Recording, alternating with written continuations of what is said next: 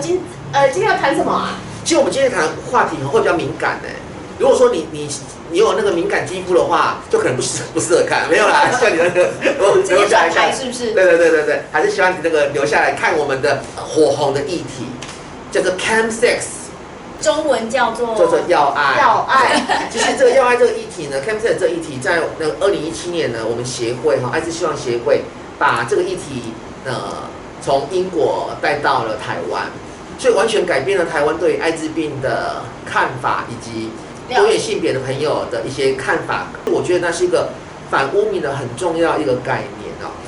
所以呃，我们就我们今天来谈谈什么叫 Cam Sex 这个议题。Cam Sex 这议题呢，大概就是呃有结合的疾病，哈，是艾滋病啊，还有我们的性别的议题、多元性别的朋友的议题，以及毒品的议题。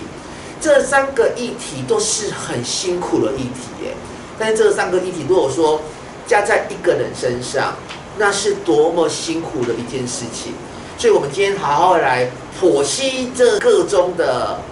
问题，然后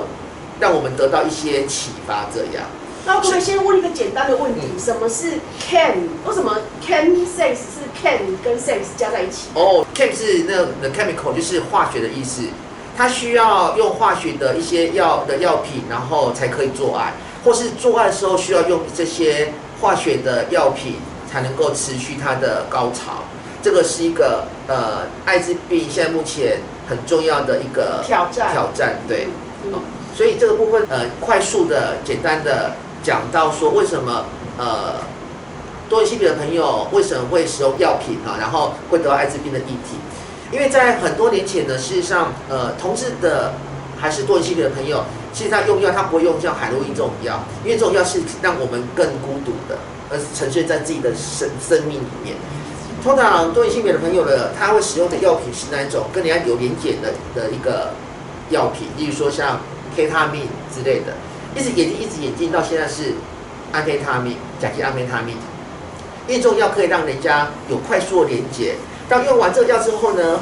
我就愿意把我的人生、我的生命故事告诉你，然后你也愿意听，然后就达达到这一种那个互相的连接哈，所以就谈，因为很多的朋友他用药是因为孤独的关系，然后所以呢用这个药就会产生跟其他人的连接，就不孤独了。但是阿非他命现在目前它的一个呃药理的一个问题是，它是一个神经毒嘛，所以它呢会让你的神那个啊整个身体放大放大光，对，所以放大怎么放大呢？啊，就是说开心会十倍嘛，保险套也会厚十倍，应该没有人用会用厚十倍的保险套吧？所以像这样一个性爱呀、是不用使用保险套，所以引发的结果就是呃性病，然后或是艾滋病。其实呃，像梦梦夫人，我本身是社工，那大大概在民国九十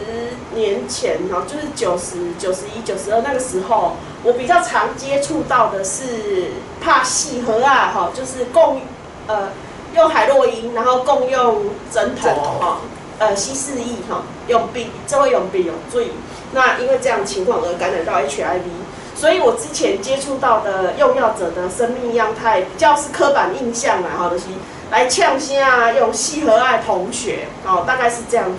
但是看起来好像 CamSense 的一个使用的朋友又不太一样。对，其实因为我们后来有到一些那个监狱啊、看守所做服务，我们清楚地了解，呃，使用毒品的族群是截然不一样的，嗯往往完完全全是不一样的。像我们戒治单位，经常会把用药的人变成一种人，然后叫做要辅导他，然后再去用一种方式去辅导他要戒瘾。其实这个部分是需要一点很多的考虑，因为我觉得分流是非常重要，因为族群是不一样的。嗯，那那个吴医师，你在诊间有没有就是遇到过用药者的，就是来诊间跟你求助？其实还蛮常见的，在我们的感染者里面呢、它大概分成两大族群粗分啦，一个是就是同性恋，然后另外一个是就是药瘾患者。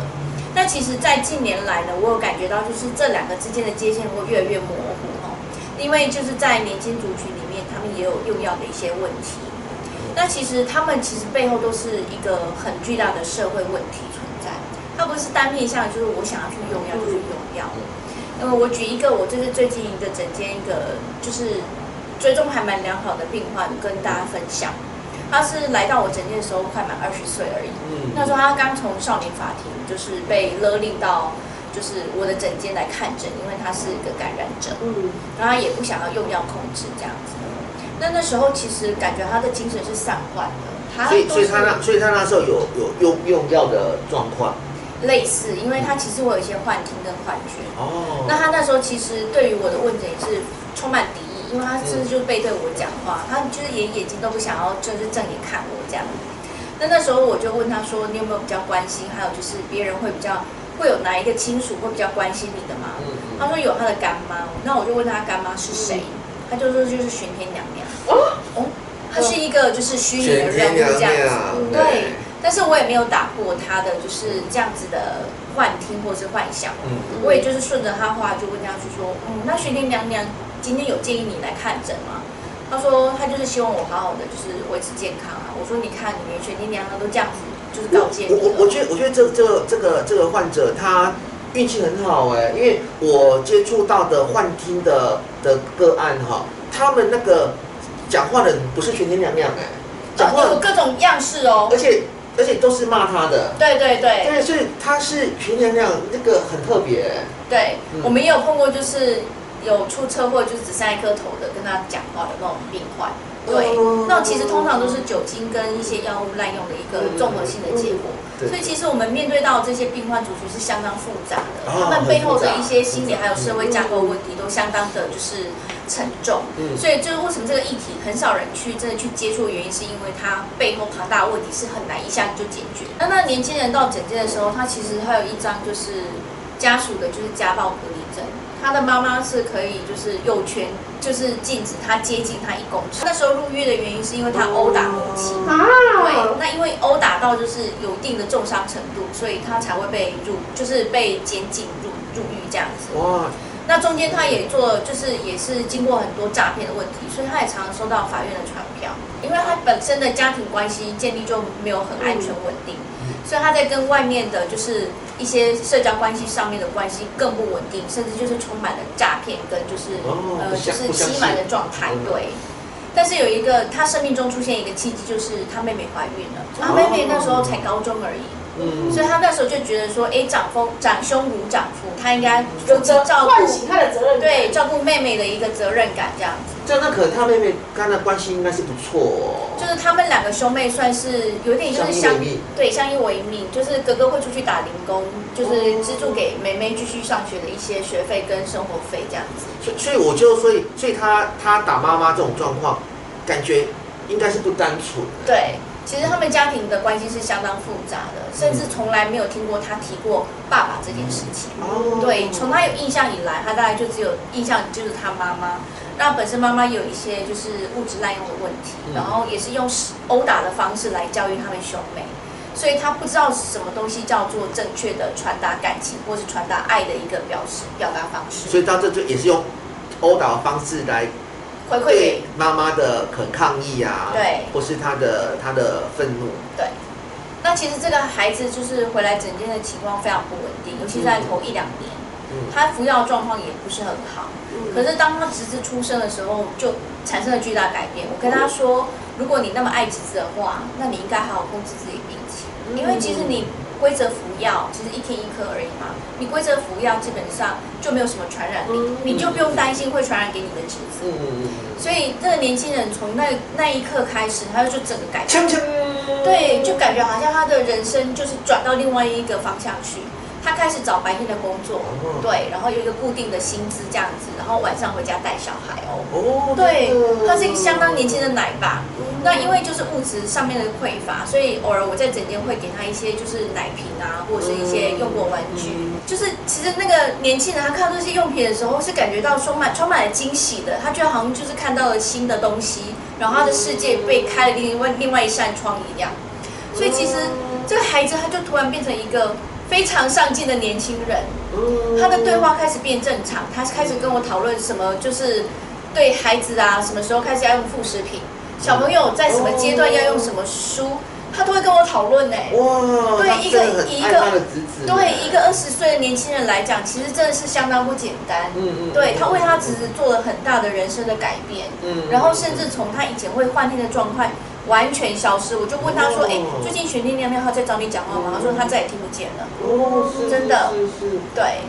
其实我之前我有个很严重的刻板印象，我一直觉得说用药的人，他就是你就是大概是一辈子会用药的，大概停也停不下来。但是我发觉最近经常会听到这样这样的故事，就是好像忽然间人生就会帮你打开一个开关，然后你就停止了。然后我觉得这个东西是一个累积呀、就是说他可能有一个很非常需要一个好的契机，然后一个累积想要改变的一个过程，然后忽然间，哎，就打开了，就停止用药了。所以就是说，呃，我来总结阿丹刚刚讲的话，就是阿丹，你意思是说，之前我们的刻板印象，可可能包括现在在看这一个影片的人，我们都有一个想法，说，啊，今天这一个人他碰到这个呃非法的物质，哈，看得要料，一定性的开始 all you 啊，因为他就会被药物给控制，哈。那可是他也许真的是人生很难讲哈，有一些呃不同的契机，那这个不同的契机，他也许人生就刚好有一些很大的转变，嗯。嗯嗯，对对，我觉得这种转变，我就呃有得到这样一个转变，就是我就是一个非常幸幸福的人啊。对，因为我们现在像我们现在目前台湾的呃 c a m s e s 有状况啊，现在之前是用吸食的嘛，现在也慢慢的变成，例如说用用打的这种状况，我觉得说这是一个呃需要很多的 NGO 或是医疗单位或是国家单位资源一些来资源做做那这些个措施的，而且是不带有任何那一种眼光，或是不带有评价的眼光评价的任何东西来处理这个事情，才能够使我们的个案啊，还是需要帮助的人呢，得到最好的帮助。其实连其实连就是说不带评价，当然它是一个我们期待会以人为本的专业服务，但是其实说真的，我们我们助人者，我们也是，就是我们也是一个人，所以我们也会有我们很。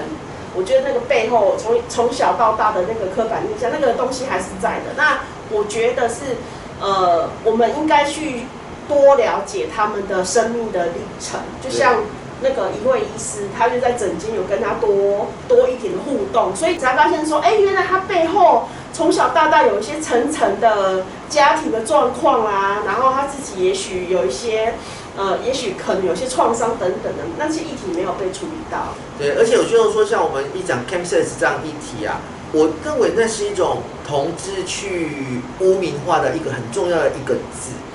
因为以前我们都会觉得说啊，这些朋友啊就是坏人啊，啊很糟糕啊，所以是使用这样一个物品。但事实上，它有它有它的原因的。这个原因可能不是那一种你们想我们大家想象的那一种，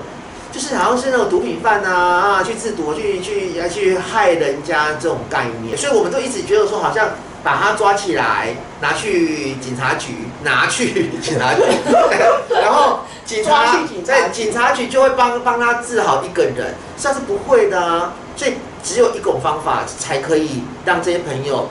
还是那个得到一个好的照顾，就是真的去了解他们，然后真的是那个不带不带颜色的眼光，我知道是很困难的啦。我知道他很，哎他很困难我我我觉得我们必须承认他很困难，嗯，但是我们就是看见他，我们确实可能某些时候会有评价，会有什么，可是我觉得这个是相互提醒啊是然后我们也可以在助人的过程中，我们自己也是不断提醒我们自己。对，就是像不只是说 campus 这样议题，我们呃在今年啊，就是跟梦梦夫人，我们有去那个呃高雄检察署的女性的团哦，那个高呃高雄地检署嗯有毒品缓起诉，那我跟呃阿达我们带我们协助辅导的是女性啊、对女性团体这样。其实女性团体也给我很大的启发哎，因为他们的议题啊，很多都是关系的议题，对，所以这种这种关系的议题，我们在团体里面基本上是不谈药品这个事情，我们都是在谈他的关系，他的关，所以这些关系很多的关系引起他用药的状况，或是他用药的机会，或是用药的结果。哦，所以所以说，我觉得这这个议这个议题，我们就觉得说很有趣是，我们都一直把